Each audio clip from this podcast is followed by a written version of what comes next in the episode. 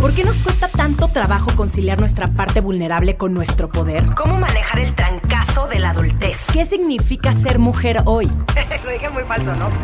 Está en ti agarrar las riendas de tu vida y salir de tu zona de confort. Desde atreverte a cumplir tus metas hasta aprender de quienes no son como tú. Yo soy Romina Sacre y te doy la bienvenida a Sensibles y Chingonas, un podcast donde se vale hablar de todo, sin miedo a ser diferentes. Yo era la típica que estaba traumada por estar soltera. Y por muchos años eh, yo pasaba de novio en novio en novio diciendo, si la vida me quiere soltera es porque me va a tener soltera. Y si me presenta este muchachito es porque debo de estar con alguien. Y después de darme un madrazo épico, ¿no? Y de que me hayan roto el corazón, me di cuenta que debía estar soltera y que debía de vivir esa etapa de mi vida plenamente y salir con mis amigas y conocer a gente nueva y básicamente ponerme en una situación incómoda. ¿Y a qué me refiero con incómoda? A ir sola a las bodas, ir eh, a todas las reuniones sin pareja, a ser la única este, sin novio, a ir a cenar conmigo y hacer planes conmigo y me di cuenta que yo era muy feliz soltera. Y algo pasó, que una semana antes de conocer a mi novio, fui a terapia y le dije a mi terapeuta, ya me cansé de ser esa pinche vieja que se queja todo el tiempo de que está soltera, cuando la neta estoy muy feliz. Y me dijo, bravo, felicidades. Uh. Y a la semana conocí a mi novio. Entonces, también no está mal decir, estoy feliz siendo soltera, pero, güey, está chingón compartir tu vida con alguien. Pero creo que ahorita estamos en un punto en el que es o una cosa o es la otra. Y de pronto también crecimos escuchando eh, la narrativa de ve lo exitosa que es, ¿no? Por eso no tiene una pareja. O solamente te tienes que enfocar en una cosa porque, güey, no se puede todo en la vida. Entonces vamos a hablar de este tema, del las mujeres exitosas no necesitan una pareja y otras mentiras.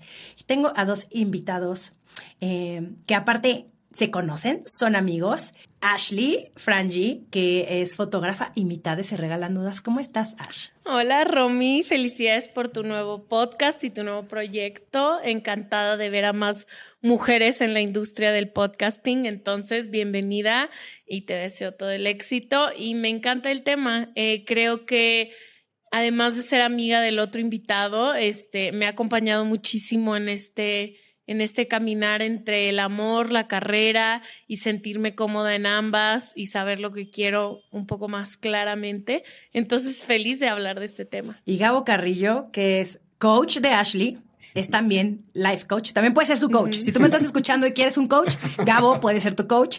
Y es fundador del método Watson.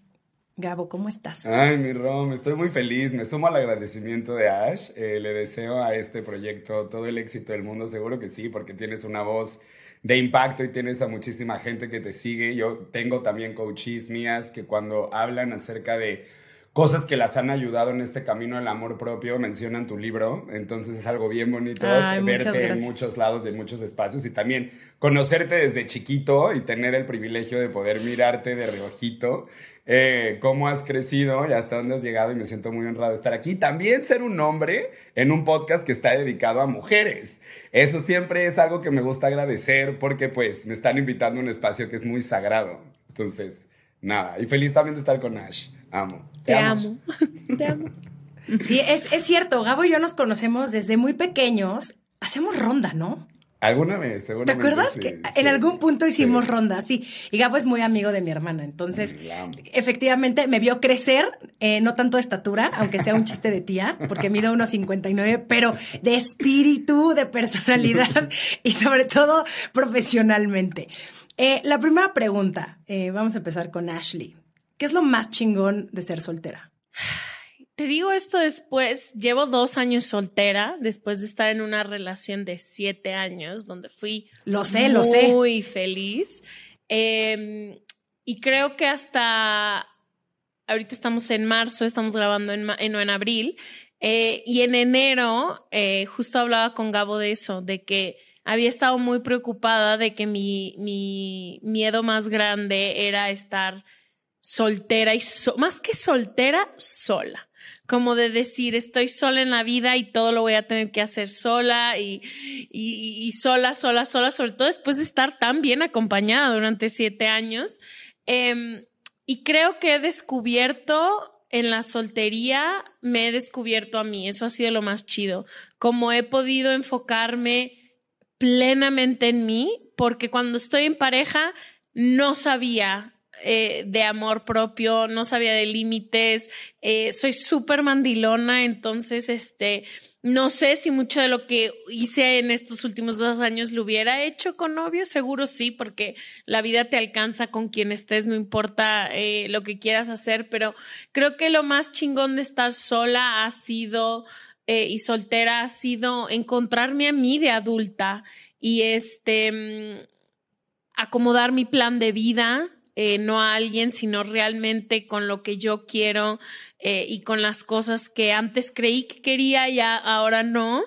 Em, y creo que el aprender a estar sola. También es algo que, que, aprendí. Crecí en una casa muy ruidosa, tuve una infancia súper ruidosa, una adolescencia llena de amigos. Fui a la universidad en Estados Unidos donde duermes en dorms con dos personas. Luego viví en Nueva York con siete roomies y esta es la primera vez donde duermo sola en mi cama en años. Entonces, no sé, ha sido un, literalmente siento que descubrí a la persona que soy como adulta que no había conocido. Sí, y es, y es tan rico eh, ese, el saber que puedes hacerlo tú sola. A mí me pasaban por la cabeza cosas muy, que se escuchan muy tontas, como no quiero cortar con mi novio porque no quiero comer sola. O sea, era una de las razones porque decía, güey, me da terror ir a comer sola. O, ¿cómo me voy a ir yo sola de viaje? ¿Cómo, güey? ¡Qué oso! Eh, y cuando empiezas a conocerte y a caerte bien, no mames, como que todo fluye y dices, wow, ya quien llegué, güey, tiene que estar en otro nivel porque no me voy a conformar con cualquier cosa. Gabo, ¿de dónde viene esta idea de la media naranja? Además de, de, que Faye nos lo metió como hasta por donde debe de entrar. Toca la luna gracias a ti. Es buenísima. Es una gran canción, me fascina. Rolón. Eh, yo, Rolón, yo me ponía mi dona y güey hacía la coreografía. Pero no mames. O sea, eh, no la compramos. Y era de, tienes que encontrar a tu media naranja. ¿De dónde viene esta creencia de que debemos de estar con alguien para estar completas?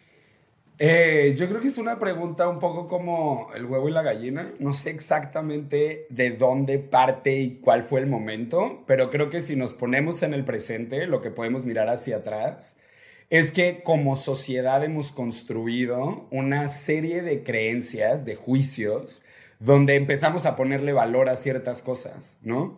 Entonces muchas veces, en el momento em, cuando una persona siente atracción por otra persona, probablemente desde la biología, eso sea mucho más porque lo que queremos es reproducirnos, pero luego viene el amor, pero luego vienen los sentimientos, pero luego vienen todas estas ideas de nuestra familia, de la religión y tal, de que no somos si no tenemos pareja que el propósito de la vida es tener pareja, que cuando nosotros em, seamos grandes, a donde tenemos que llegar es encontrar una pareja con la que podamos estar bien y construir una familia y ser estables y la, la, la. Y creo que lo vivimos en millones de lados, lo vivimos en los libros que leíamos, lo vivimos en la cantidad de conversaciones que escuchamos en la mesa de nuestra casa, lo escuchamos en canciones, lo escuchamos, o sea, las canciones normalmente no son acerca del calentamiento global, las canciones normalmente son acerca de amor y de desamor. ¿Me explico? O sea, nadie canta. estaría bien que fuera del calentamiento global. Güey, reggaetón sustentable, eso tiene que ser el nuevo pedo. Pero obviamente, éxito. Eh.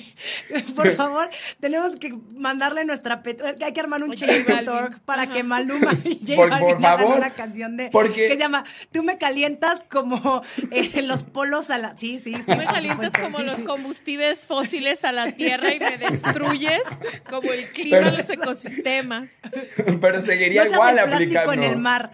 Pero sería igual aplicando esto de la sustentabilidad en el amor tóxico y la idea romántica que nos construyeron. Porque ese es el asunto. A mí lo que me parece súper interesante es cómo cómo los seres humanos no nos damos ni cuenta, pero tú te echas una canción de Cristian Nodal y sin darte cuenta estás repitiendo la historia de lo que este vato está cantando, ¿me explico?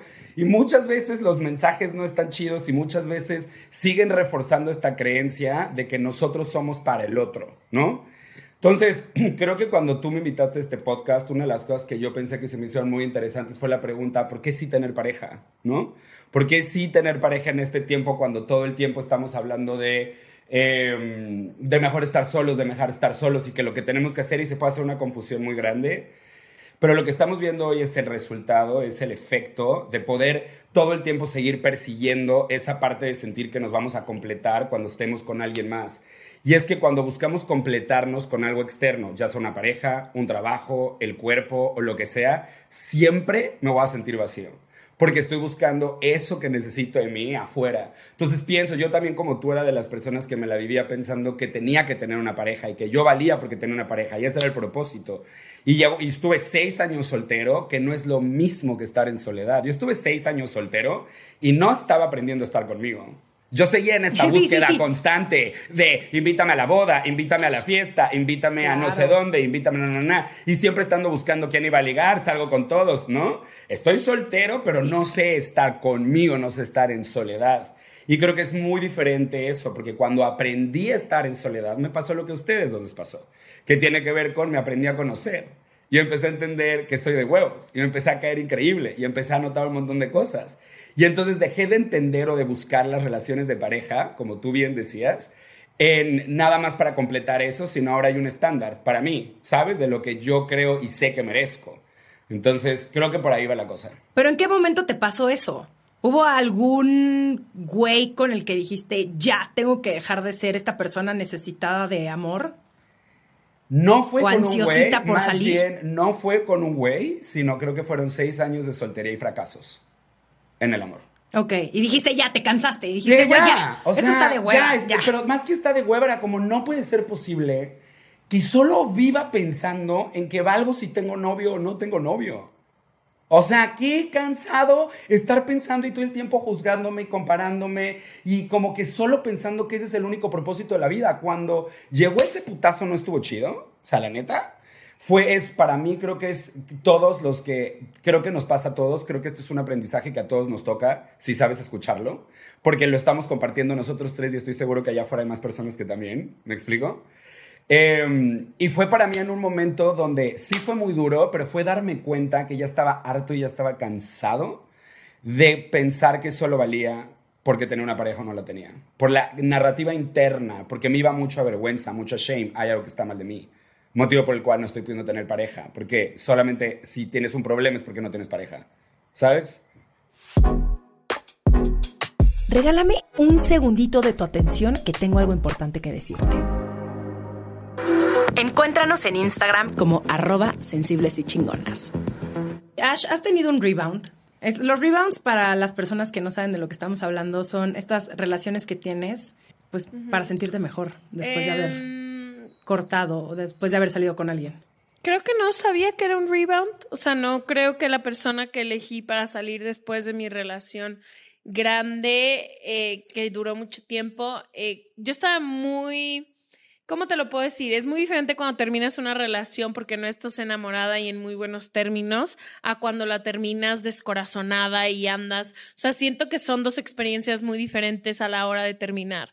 Yo terminé eh, muy pacíficamente, terminamos queriéndonos muchísimo y terminamos diciendo, realmente nuestros planes de vida no se alinean y realmente ya no estamos enamorados el uno y el otro, aunque seamos mejores amigos y seamos compañeros de vida.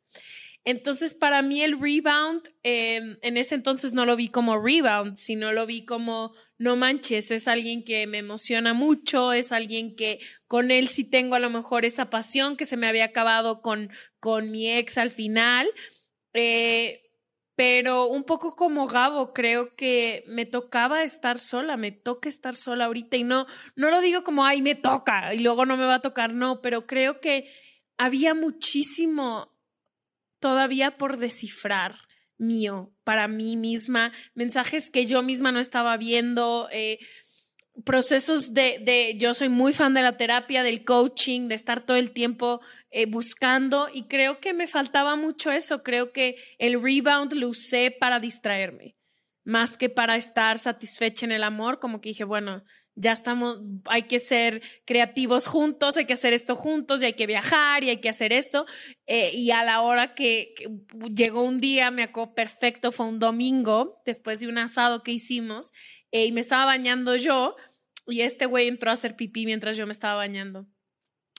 Y volteé y dije, estoy otra vez en la misma situación. O sea, como que dije, no estoy, o sea, corté y tengo lo mismo para lo que corté, ¿sabes? Como, como que ahí, ahí me di un, híjole, corté y volvió a llegar alguien idéntico con las mismas, o sea, yo estaba haciendo las mismas mañas que era distraerme, entonces creo que usé ese rebound para distraerme, fue el rebound más divertido de mi vida, eh, la pasé cañón, pero eh, sí creo que después de una relación de siete años, me tenía que sentar a ver quién era yo. O sea, empecé con él siendo una niña y acabé siendo una señora de 30 años. O sea, como que creo que me, me, me, me tocaba redefinirme muchísimo y el rebound, por eso lo acabé y no he salido con nadie formalmente desde ese entonces. Gabo, ¿qué quieres decir? Porque te vi como muy emocionado que, tenías que decir muchas cosas al respecto. ¿Qué tienes que opinar acerca de lo que acaba de decir Ashley? Claro, aquí pues en terapia. Yo, Gabo, Gabo, platico. Yo soy aquí como la señorita Laura, güey. Yo así que, a ver, ¿qué pasa el experto? O sea, Gabo, ¿un clavo saca otro clavo? ¿Se vale? ¿No se vale? ¿Cuándo? Híjole, no sé. Yo voy a hablar desde mi propia experiencia porque no considero que tiene que haber una forma correcta. Creo que todos tenemos nuestras propias maneras de aprender. Muchas veces podemos escuchar muchas personas que nos pueden decir que un clavo saca otro clavo y creerles. Y muchas veces podemos no creerles y eso va a tener que ver más con nosotros. Entonces yo no quiero venir aquí con la verdad. Pero más bien mi experiencia, lo que yo he visto en otros y he visto en mí, es justamente lo que Ashley está hablando. Creo que cuando terminamos una, una relación de pareja, para mí, desde mis creencias, yo siento que todas las relaciones de nuestra vida no son una casualidad. Ninguna, ninguna. Desde nuestros amigos, nuestros jefes, nuestras, nuestras parejas, quien sea, son personas que si lo eliges ver y abres tus ojos, son personas que te van a enseñar y te van a, te van a mostrar evolución. Para mí las parejas son el maestro más grande de evolución para mí. Yo, yo soy un ser espiritual, o sea, yo me considero una persona espiritual y yo creo en la espiritualidad de la pareja, entendiéndola no como eso que me viene a resolver, sino eso que me, viene a mostrar partes de mí que necesitan ser sanadas, que necesitan ser, que, que, que necesitas mirar. Entonces muchas veces yo creo que los seres humanos le tenemos mucho miedo a estar solos por los juicios que hay alrededor de lo que significa estar solo. Pero si nosotros quitáramos esos juicios, nos daríamos cuenta que después de una relación, hay un crecimiento gigantesco. Acabas muchas veces, al final que haya sido, haya sido un final bastante terrorífico o tóxico o haya sido un final mágico, increíble, siempre creo que hay esta pequeña oportunidad donde necesitas como regroundearte, como que necesitas agarrar las lecciones, los aprendizajes y mirarte y poder decir, ok, espera, ¿qué estoy aprendiendo de esta relación? Esta relación, creo que toda la luz que puedo sacar de esta relación es esto, pero también puedo sacar todas las partes de mí que todavía necesito sanar porque a mí me detonaban en esta relación y eran la parte que hacía que no jalara, por ejemplo, ¿no? Yo también hacerme responsable de mi lado. Y creo muchas veces que cuando nosotros queremos sacar un clavo con otro clavo, nos perdemos del espacio de aprendizaje y de grounding. Porque entonces rápidamente, como tengo miedo a estar solo, porque estar solo significa que soy un loser, que así no debe de ser, que bla, bla, bla. Entonces, como no quiero caer en esa categoría, entonces lo que va a ocurrir es que voy a agarrar un rebound para ver si esta persona me hace sentir lo que necesito darme yo. Y que eso que estás buscando no te lo va a dar una pareja, te lo va a dar el espacio. No sé qué les pasó a ustedes dos, les pregunto. A mí es un cliché, para mí muchos años fue como, qué pinche mamada las cosas que dicen de que te tienes que dar el amor a ti. No, qué pinche mamada es eso, no lo entiendo, ¿no? Como que yo creía que era una estupidez. Pero algo que sí me pasó cuando, cuando aprendí a estar en soledad realmente, en estar conmigo, en neta entender, ¿por qué chingado soy tan adicto a querer tener pareja, güey? ¿Qué pedo? ¿Qué pedo, güey? ¿Qué necesito que me dé el otro que no me estoy dando yo? Y ese camino a mí me llevó, como lo hablábamos, a enamorarme de mí. Y realmente ese enamorarme de mí hizo que el amor de otra pareja y como veo a otra pareja se transforme.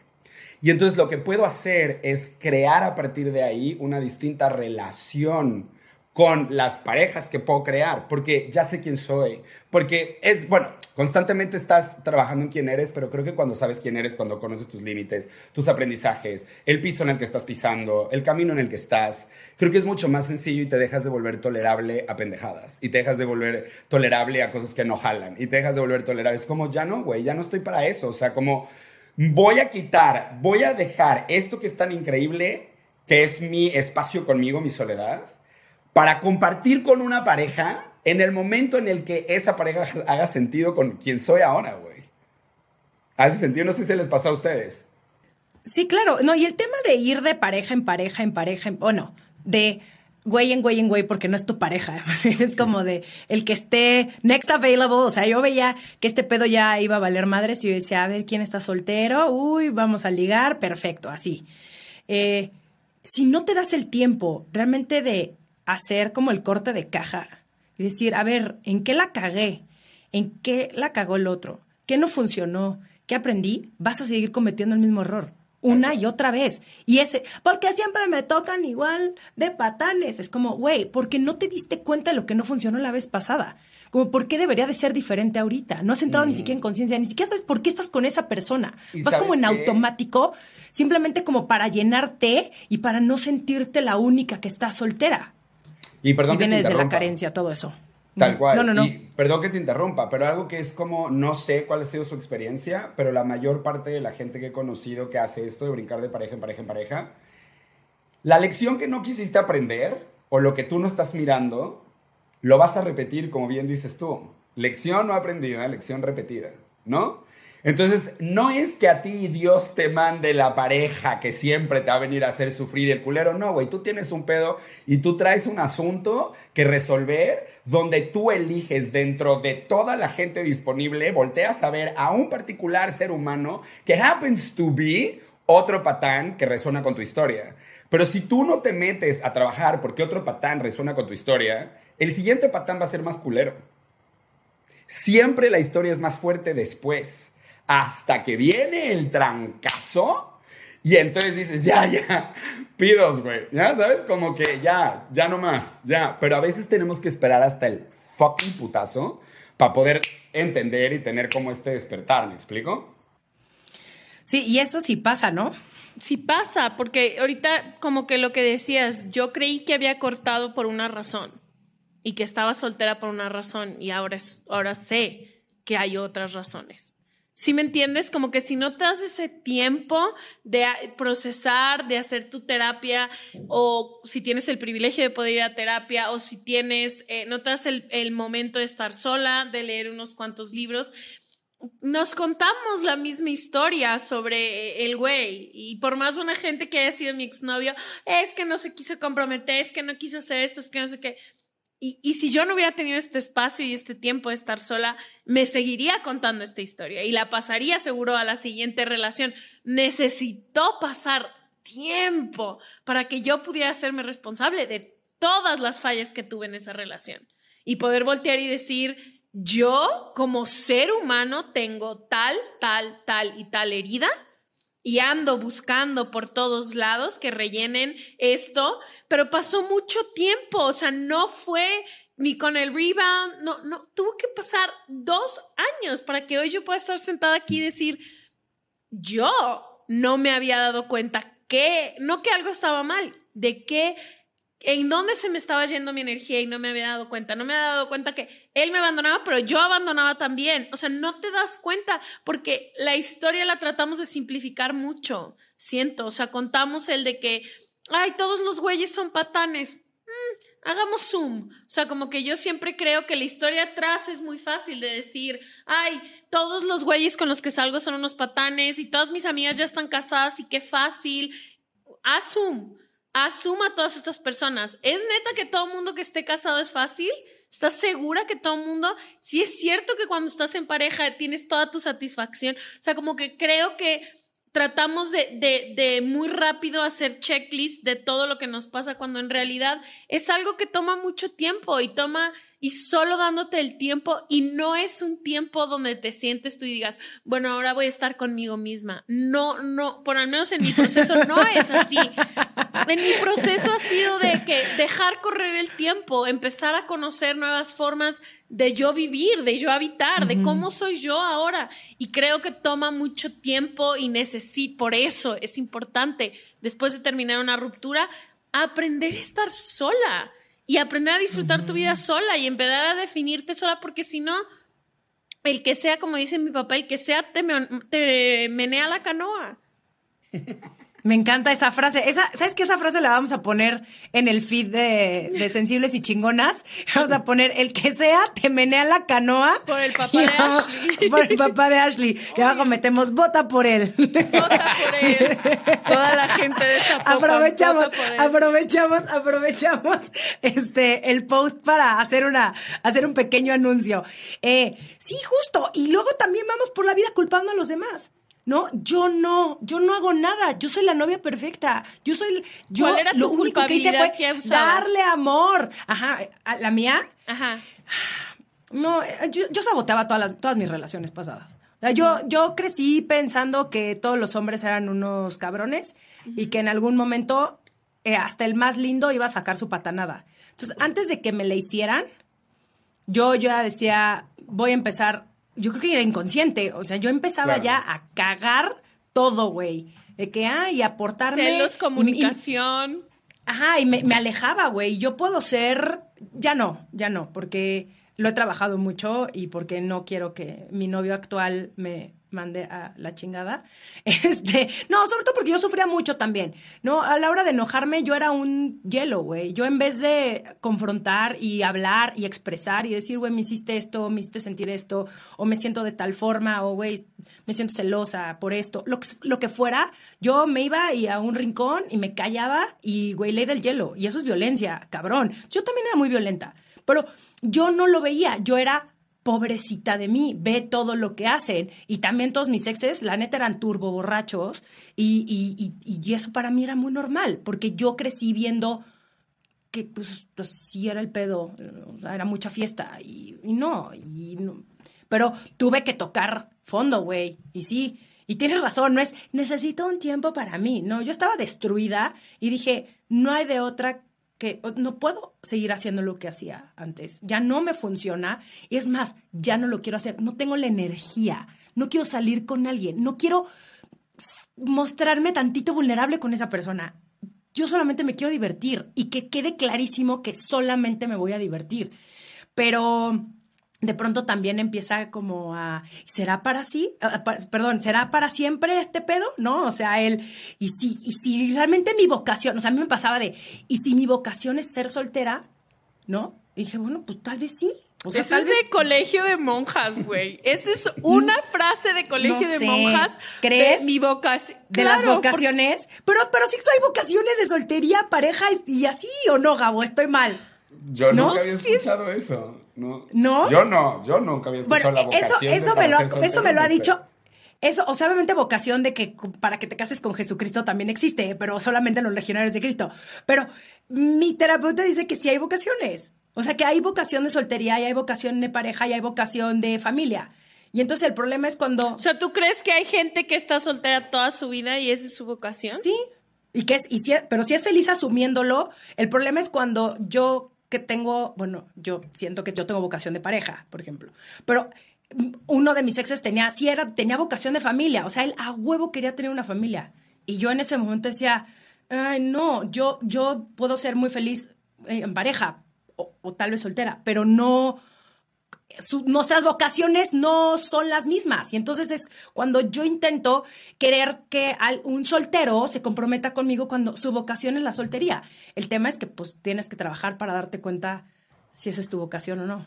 Ya, yo nunca había ¿Hace escuchado sentido? eso de las ¿Hace sen- vocaciones. No, creo que la va- palabra, creo que la palabra es la que me hace ruido, la palabra A mí vocación. también, es de que- Porque Esa se palabra, escucha de legión- porque se escucha de como- consagrada, Eso me güey. hace ruido, pero lo que me Exacto. estás explicando de fondo como quién tiene como esa cosita para familia, quién tiene esa cosita como para estar en pareja y quién tiene como esa cosita para estar soltero, lo puedo entender. O sea, puedo entender ahora que lo dices. Perdón, ya nada más, pero no me habías hecho una pregunta directa, yo nada más metí mi cuchara.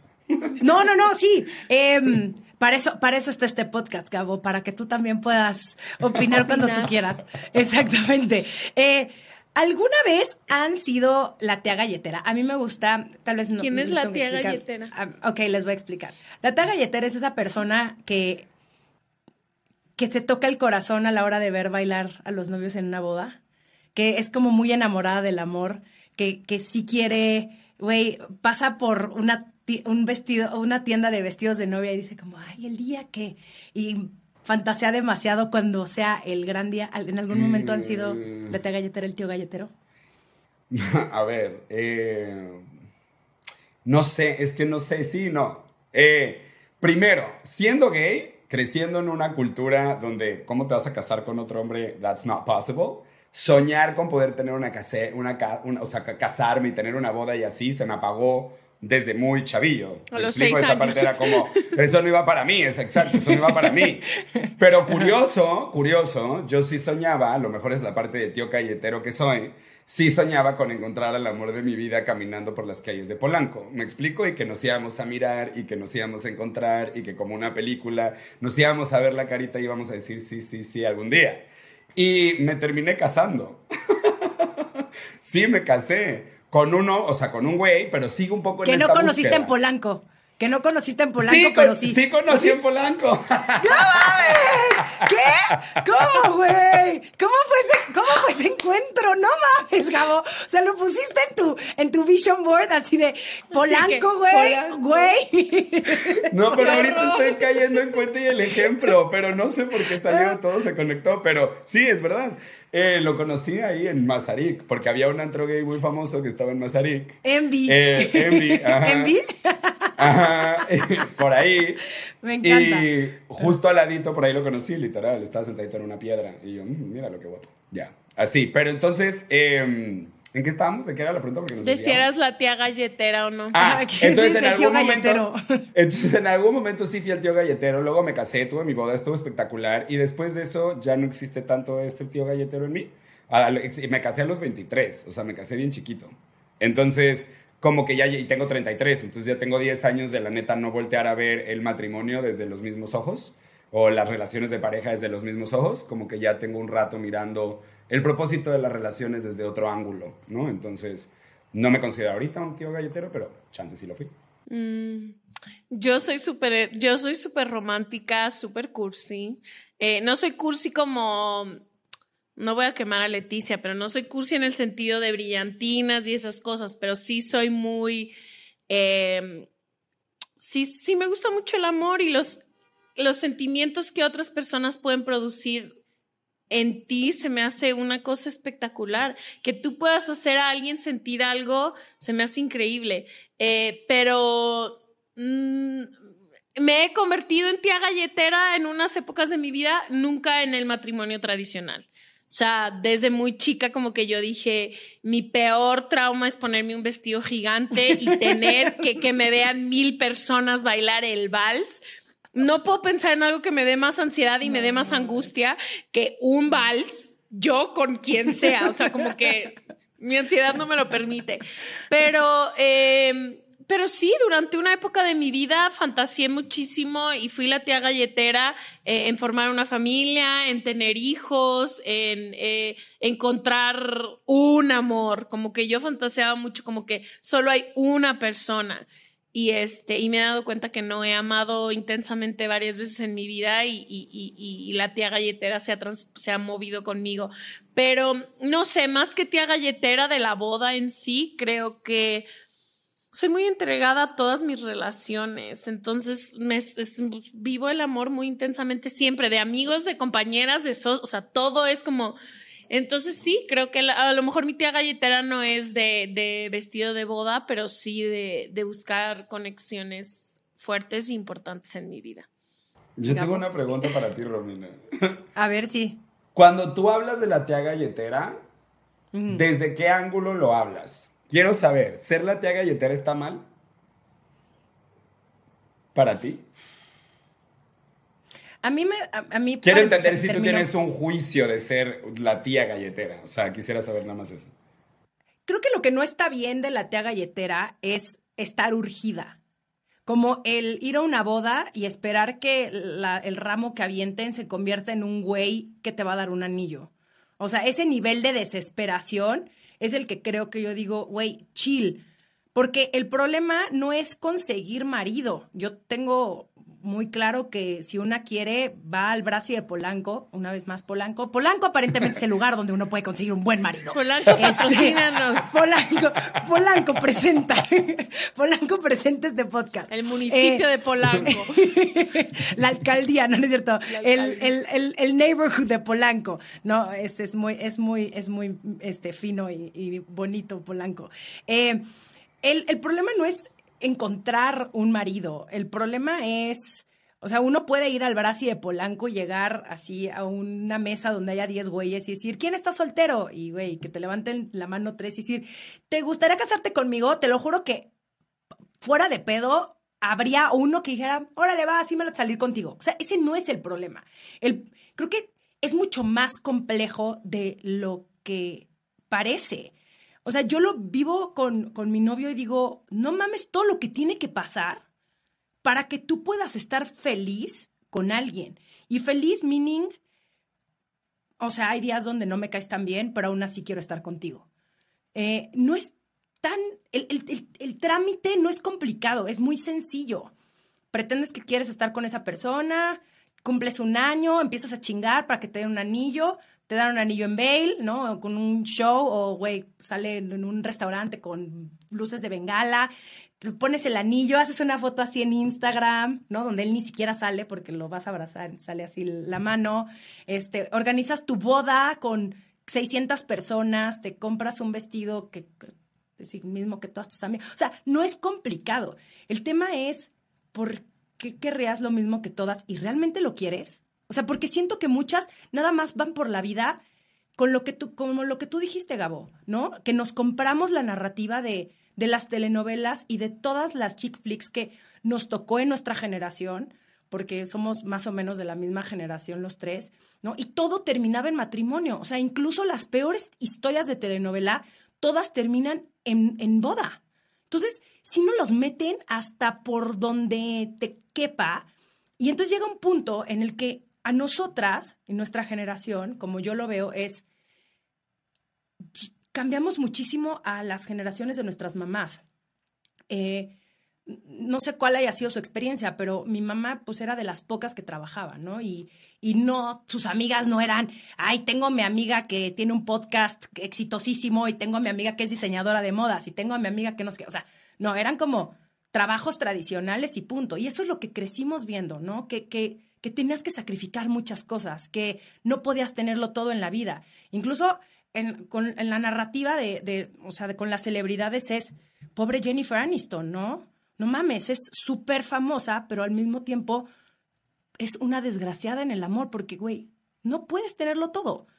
Y, y eso creo que es lo que nosotros nos compramos. Y entonces ahorita estamos, creo, en una generación también, porque lo veo con mis amigas, donde son esta bola de viejas exitosas, súper chingonas, las mejores en su chamba, pero al mismo tiempo con unos pedos tremendos para tener una pareja, porque hay una parte de ellas que es, no, pues no puedo tenerlo todo, ¿no? Tienes que sacrificar una cosa o la otra. Y dos, ¿de dónde saco un güey que sea igual de chingón que yo? O, ya no estoy dispuesta a permitir tantas mamadas, ¿no? O, o, me da pena aceptar que quiero tener una pareja, porque entonces te ven mal porque pero Ashley, ámate a ti misma, sé tú tu pareja. Es como de sí, sí, pero no está mal querer compartir la vida con alguien. No es tanto mi tema, pero sé de gente muy cercana a mí que, que, que tienen el juicio, que eso me lo ha enseñado Gabo, de decir que no se puede todo. O sea, que o eres muy exitoso, o tienes pareja y tienes hijos. O sea, como esta idea que nos han vendido de que no puedes tenerlo todo. No, yo no creo tanto en esa idea, más bien eh, tengo otros. No, yo tampoco creo en eso. Sí, sí, sí. Tengo otros juicios, pero ese en específico no. Yo creo que, eh, no sé, he aprendido mucho a confiar en el timing de la vida. Como que en, en, en el entender que hay momentos para todo y que sí se puede tener todo. Sí puede ser una persona en pareja. A mí, yo, una de las mejores versiones de mí misma es en pareja. Me encanta. Y si hoy llega alguien que me encanta y ser, decidiría estar en una relación, pero creo que es más lo que yo diría que se tiene que estudiar es cuando estás pensando que solo con una pareja puedes ser feliz. O sea, como que yo creo que ahí es cuando está el problema, que solo te puedes sentir completamente realizada cuando alguien esté a tu lado. Eso siento que para mí es más como la pregunta, más que si se puede tener todo o no. Se puede tener todo. Hay ejemplos de mujeres exitosísimas que a la vista, porque nadie, otra vez nadie conoce el zoom de sus vidas, pero a la vista de ojo de buen cubero podemos creer que tienen todo, pero creo que es más como el juicio que tú piensas, de decir, necesito una pareja para estar completa, necesito una pareja para que no crean que soy la tía exitosa, pero frígida sexual, o sea, como que creo que es más estudiar como el ¿Por qué le tengo tanto miedo a decir que sí quiero una pareja o por qué tengo tanto miedo a decir que no quiero tener una pareja? A mí se me hace muy interesante todo lo que estás diciendo y quiero dejarme ir tantito en esto. Porque creo, mira, voy a hablar desde lo que he aprendido al coachar a tantas mujeres que llegan a una sesión de coaching conmigo con esto mismo que tú dices de ser mujeres muy chingonas, ser mujeres muy exitosas, pero con relaciones que no son duraderas o relaciones muy complicadas o relaciones muy difíciles. Creo yo que la superficie es pensar que el juicio es mierda, es que no puedo tenerlo todo, o tengo mi trabajo o tengo, o tengo la pareja. Porque como no está sirviendo la, lo de no está sirviendo la pareja, entonces seguramente, ¿no? O sea, como que siento que eso es una, una capita que veo es un juicio válido y cierto, pero he descubierto que hay una cosa mucho más abajo. ¿Te acuerdas cuando hablábamos de que todas las parejas nos vienen, cuando yo te decía que todas las parejas nos vienen a enseñar partes de nuestras heridas que no hemos trabajado? Eh, y que tenemos que voltear a ver. Yo me he dado cuenta que específicamente, y voy a hablar del caso específico de las mujeres que son, que tienen el perfil de ser unas chingonas, trabajadoras así, pilas, que son mujeres super top así, y que no logran tener pareja, o que les cuesta mucho trabajo tener pareja. Voy a hablar de eso, ¿ok? No es un general, pero vamos a ver si aplica. Muchas de las cosas que he aprendido es que estas mujeres son tan chingonas porque su validación o su aprobación está en los logros, está en ser reconocida en los logros. Entonces, cada vez que ella logra algo, es la más bonita, es la más chingona, es la número uno, es la que lo... Cuando ella está en los logros, em, normalmente se valida porque lo logró, porque es la más flaca, porque es la más chingona, porque es la más linda, porque es la que tiene más nudos, porque la nana es... Todo empieza como con los logros. He descubierto que nuevamente estas mujeres tuvieron una relación con su papá donde el papá no las veía. El papá no siempre las volteaba a ver. Y entonces ellas lo que hacían o hacen es ir a buscar esta validación todo el tiempo siendo alguien que papá pueda reconocer y papá pueda ver. Y entonces voy por la vida buscando los logros, los logros, los logros, los logros, los logros, los logros, los logros. ¿Hace sentido hasta dónde voy? Y normalmente cuando encuentran a una pareja... yo.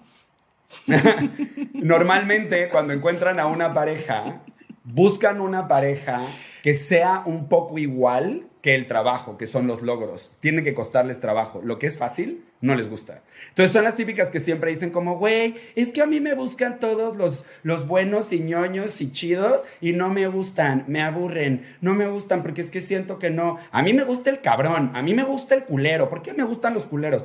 No es que te guste que te traten mal es que tienes un trabajo súper fuerte que cuando alguien no te está pelando o cuando algo no está haciendo para ti o tú no estás siendo suficiente para alguien de cierta manera, te clavas y tienes que ir a comprobar que tú sí vales. Entonces tú buscas tu suficiencia a través de que el hombre te reconozca. Entonces, no sé si es, ay, no puedo tenerlo todo, o es, ¿Qué estoy necesitando yo al estar siempre eligiendo parejas que están emocionalmente inestables, a las que yo tengo que resolver, a las que yo tengo que cuidar, a las que yo tengo que... Y que siempre tengo que estar atrás. Entonces, son mujeres que son muy buenas en el trabajo porque ellas tienen el control. Entonces en el trabajo saben cómo mover las piezas, cómo subir, cómo bajar, son muy buenas porque las dejan ser libres. Pero en una pareja, al otro no lo puede controlar. Entonces, eso las desquicia, güey. Porque, ¿cómo no estoy siendo suficiente para este imbécil? ¿Por qué no estoy siendo suficiente? Si miren lo chingona que soy, ¿cómo este güey no? Entonces, no sé si es un trabajo de suficiencia y de amarte y de saber cuál es tu valor. O es, es que no puedo tener las dos cosas. No sé.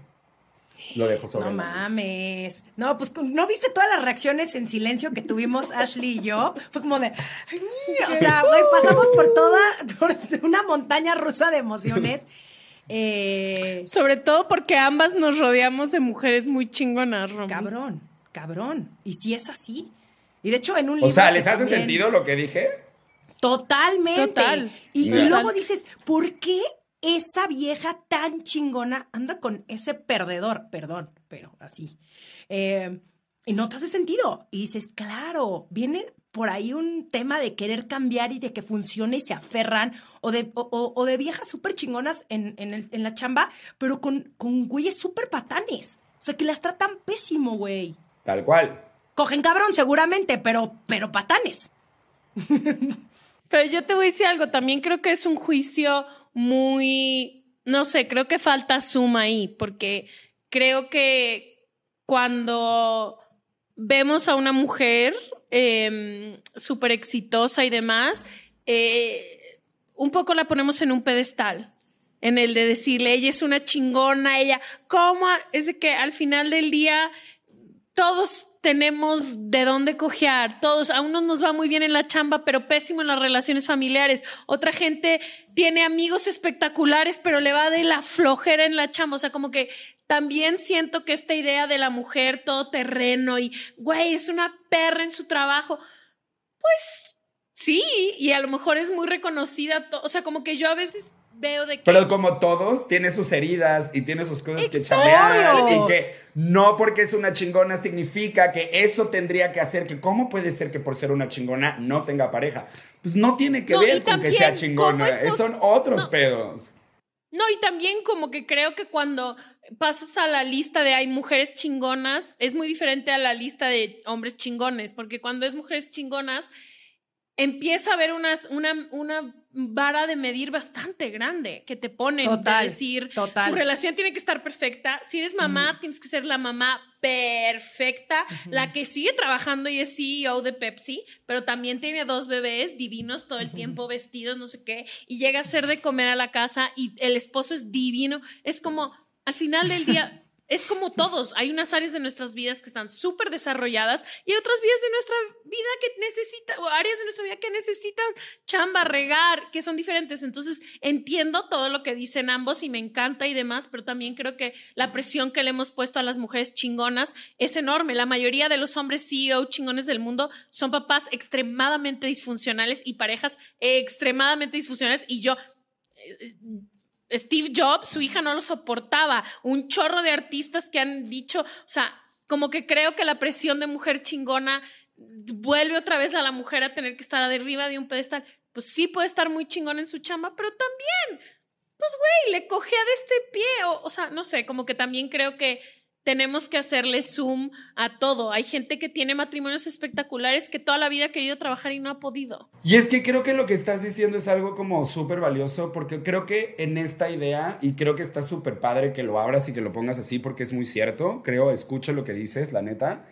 Pero creo también que hay un juicio muy grande en, en la sociedad, y esto lo hemos hablado, que al final del día es, si tú no te has casado para los 30, entonces eres una quedada, eres una sol. Yo te voy a decir una cosa, yo he tenido gente en sesiones de coaching que todo de mí podría pensar como, no mames, güey, ¿por qué lloras por eso? Es una mamada y querer decirle cómo está mal, pero eso no es mi chamba como coach. Entonces yo lo que hago es escuchar lo que está ocurriendo al otro lado y tú no sabes de verdad la cantidad de dolor que existe cuando una persona dice que de verdad hay algo que está mal de mí, hay shame, mucho shame, porque yo no estoy cumpliendo, que es vergüenza. Estoy, que eh, hay mucha vergüenza en yo no estoy siendo lo que se supone que debería de ser. Y entonces creo que eh, no estoy cumpliendo con mi rol, no estoy cumpliendo con lo que me enseñaron que tenía que ser, entonces debe de haber algo que está mal de mí, ¿no? Entonces creo que primero también es agarrar un poco ese juicio y decir, ¿de verdad tú crees que tu valor está en si tienes una pareja o no? O sea, como ese juicio.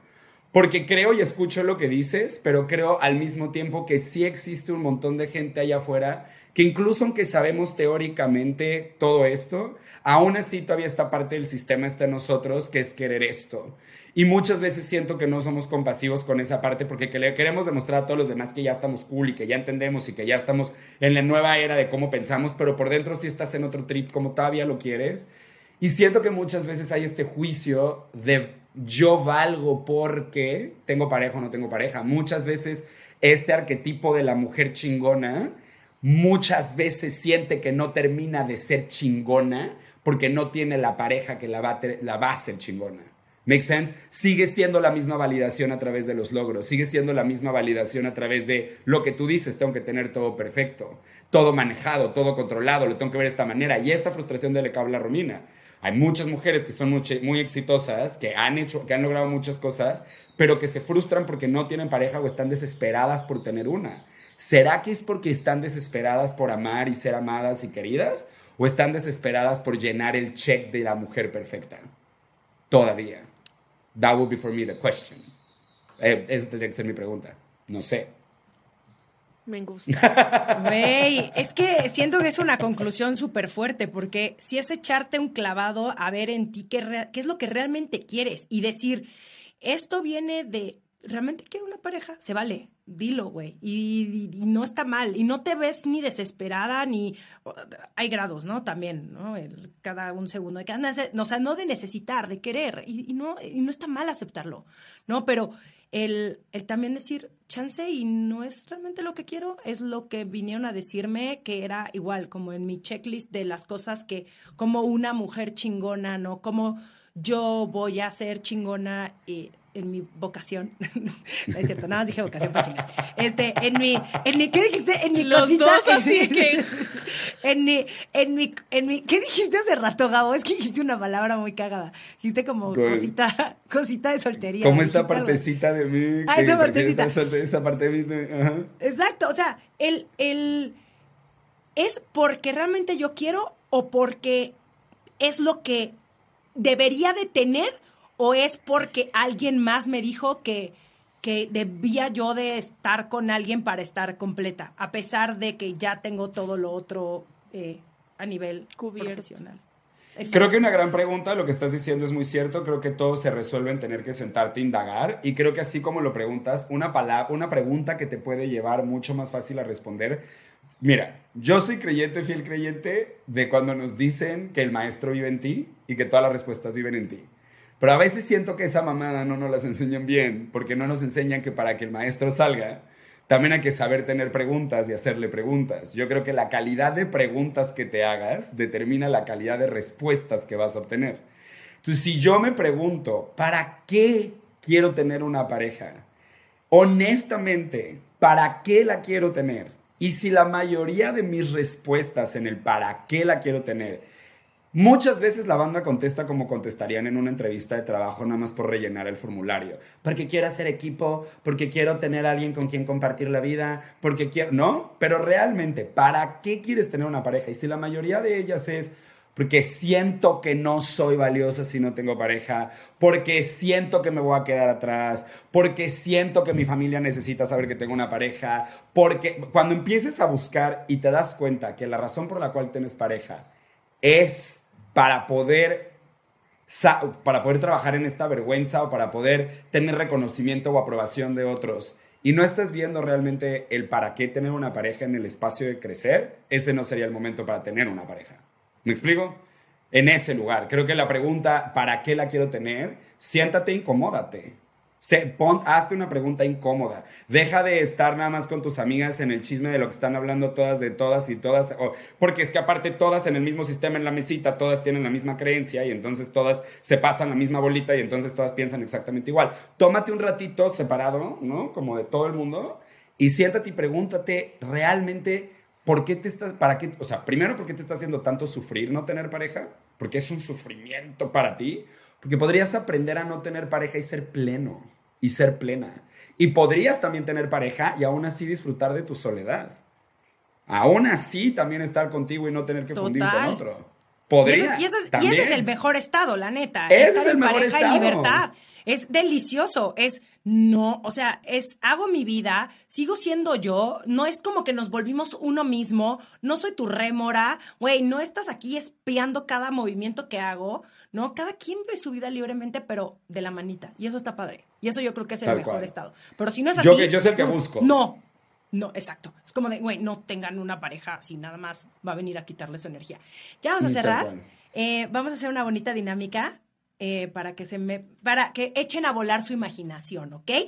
Entonces, tienen que pensar en este imaginario. Conocen a un güey en, un- en una app de ligue, ¿no? Es el güey perfecto para ti, ¿no? O sea, no mames, toda tu lista de lo que tú querías, ahí está. Llevan meses hablando, mensajeándose, FaceTime, igual y hasta sexting, porque pues pandemia y pues no se han visto, pero por fin acuerdan verse un día y la cita es un pinche desastre. O sea, todo mal. Silencio incómodo, se le hizo tardísimo, al güey le salió un bomberazo de la chamba, se la vivió en el celular, en fin, un pinche caos. Y ya le invertiste meses a esto. Y la neta es que sí tenías expectativas de la relación. O sea, ¿qué haces? Lo asumes como un mal día, nervios o lo que sea, y le das una oportunidad, o adiós y lo que sigue, y por qué. Gabo Carrillo. Vas, yo primero. Yo primero. Yo Sí. primero. ah. Sí, Gabo. La, la primera opción es le doy una oportunidad, o sea, todo buen pedo. Y la segunda opción es no le doy una oportunidad. O sea, ¿qué harías Lo tú todo. exactamente? Sí, o sea, to- todo perfecto, pero Yo- la pinche first date fue un pinche desastre. Yo siento que las expectativas siempre cagan todo. La neta. Y entonces, cuando llegas con expectativa de algo, ya te estás imaginando algo en tu cabeza y estás cero viendo la realidad. Entonces, creo que un poquito yo me haría responsable de cómo yo llegué, también poniéndole demasiada expectativa a este pedo y al imaginario que yo creé, porque así soy yo. Yo trabajaría en mí, yo la neta sí me sentaría y diría como, ok, chance fui yo, chance fue él, a ver, vamos a sentarnos y le daría otro chance, la neta. No, no mandaría todo a la fregada, porque es la primera vez que nos vemos, ¿cierto? Sí, sí, sí. Es la primera vez que se ven. Ya, ya, no sé, creo que las expectativas lo cagan todo. No sé si fue porque un desastre o la expectativa fue lo que creó el desastre. ¿Me explico? No sé. Ash, ¿qué opinas? ¿Qué opina Ashley Franje? Yo te voy a decir algo, estoy buscando en el libro que escribimos Leti y yo la respuesta, porque en mi respuesta dije algo de esto. Ok, puse X, cuento mi primera vez, cuando tuve sexo por primera vez, y puse, sabría después que nadie debería de tomar en cuenta su primera vez como referencia de nada. Y creo que es eso, o sea, creo que hay muchísima presión en las, en los en las primeras citas. O sea, hay muchísima expectativa de ambas partes. Es imposible, creo que no ponerte expectativa en la primera cita. Eh, normalmente, pues tratas de enseñar lo mejor de ti, que acabas sacando muchas veces lo peor de ti, que ni siquiera es lo más lindo y lo más charming. Eh, quieres hacer un update de tu vida, pero a la vez no, lo comparas con el otro que había salido. O sea, como que yo creo que muchísima gente tendría más chance de conocerse, muchísima gente tendríamos más chance de, de conexiones y todo si supiéramos que tuviéramos tres dates con todo el mundo. O sea, si tú supieras que tuvieras tres dates con todo el mundo, la primera la vas, la puedes cagar y puedes llegar así, al día siguiente lo vas a tener que volver a ver, a lo mejor ya estás más relajada y todo. Entonces yo 100%, o sea, yo creo que Esa es mi regla de las series. tres, A una serie hay que darle cuatro capítulos. Ah. Y, a los para mí. Y si los cuatro capítulos ya me atraparon, Ya. ya, me sigo. Y si no, pues ya ahí la dejo. Exacto. Pero no voy a decir, primer capítulo se la mamaron, no voy a ver más, porque pues no. Como. Succession. ¿Qué tal yo así de, como Succession, que los primeros dos capítulos de la primera temporada no entiendes nada y no mames la pinche serie, pero bueno, sí. Regálame un segundito de tu atención que tengo algo importante que decirte. Si solo nos estás escuchando, suscríbete a nuestro canal de YouTube en Sensibles y Chingonas. Y si ya estás aquí en YouTube, pues ya suscríbete, ve el botón rojo, compártelo, dale like. Oigan, bueno, ya tenemos que despedirnos. Eh, muchísimas gracias por todo lo que me compartieron hoy. La verdad es que qué chingón platicar con ustedes dos. Como que siento que esto con, con unos con unos chupes, no mames. O sea, hubiéramos, nos hubiéramos quedado que, güey, llorando, abrazándonos, güey, canciones del ayer, etcétera. O sea, habíamos pasado por todas las fases. Pero creo que lo más importante y con lo que me quedo es, yo creo que Ashley, repítenos la frase de tu papá. Esa es la frase más importante de todo este podcast. Padrísimo todos tus años, eh, Gabo, de, de, de coach. Y Ashley, gracias por todo lo que nos compartiste. Pero la verdad, lo, aquí la conclusión se la lleva el señor Frangi. Por favor. El señor Franje dice que, eh, que eh, si no sabes dónde estás parada, cualquiera te mueve la canoa. Eso es todo. Muchísimas gracias. Muchas gracias. Les mando un beso gigante. Esto fue Sensibles y Chingonas. Síguenos en Instagram y Facebook como Sensibles y Chingonas. Y no olvides suscribirte a nuestro newsletter en sensiblesychingonas.com, diagonal newsletter.